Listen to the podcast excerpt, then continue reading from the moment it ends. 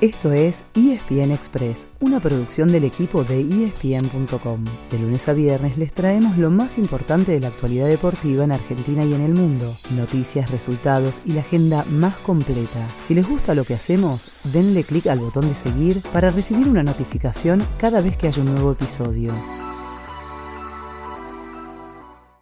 La Copa Argentina ya tiene a sus dos finalistas. Ayer, en el primer turno, Talleres de Córdoba se quedó con una plaza, derrotando 1 a 0 a Banfield en Rosario. Y por la noche en San Juan, Patronato dio el golpe eliminando a Boca 3 a 2 en los penales, después de empatar 1 a 1 en los 90 minutos. El Ceneice, con muchos suplentes, marcó la igualdad a menos de 20 minutos del final. Pero después, Facundo Altamirano detuvo tres de los disparos desde los 12 pasos y así le frustró al equipo de Hugo Ibarra la chance de conseguir su tercer título del año. Este mismo domingo en Mendoza, el patrón y la T irán por el trofeo. Y además, quien gane se llevará la última plaza disponible para la Copa Libertadores 2023, a la que ya están clasificados Boca, Racing, River, Argentino Juniors y Huracán. Otros seis equipos argentinos jugarán la Sudamericana, Tigre, Gimnasia, Defensa y Justicia, News, Estudiantes y San Lorenzo.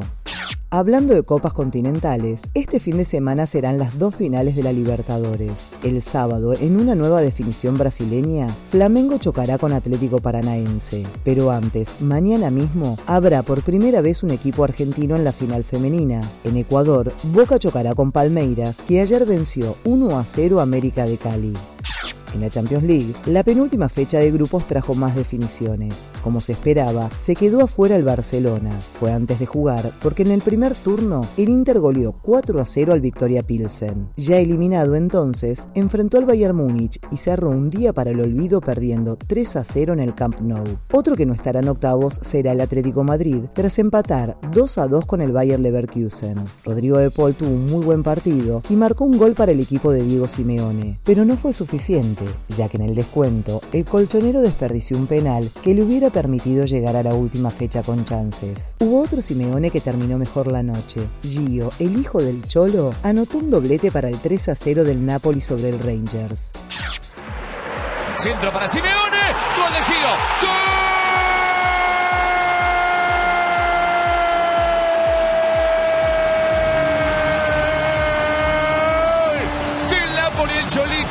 Giovanni, Simeone otra vez en un cuarto de hora Napoli empieza a liquidarlo. En el Diego Armando Maradona. La semana que viene termina la fase de grupos y todavía quedan cuatro lugares. Ya están clasificados Napoli, Liverpool, Brujas, Porto, Bayern Múnich, Inter de Milán, Chelsea, Real Madrid, Manchester City, Borussia Dortmund, PSG y Benfica. Ah, no se olviden que hoy hay festival de partidos por Star Plus. Son más de 30 entre la Europa League y la Conference League. Desde la una y media de la tarde pueden ver al Arsenal, a la Roma y al Manchester United entre otros.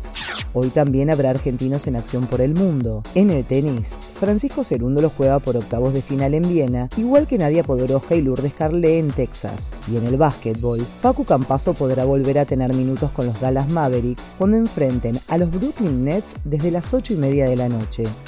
Ese fue el final del episodio de hoy. De lunes a viernes, al comenzar el día, les contamos lo que pasó y lo que se viene en el mundo del deporte. Los esperamos en el próximo episodio con mucho más ESPN Express.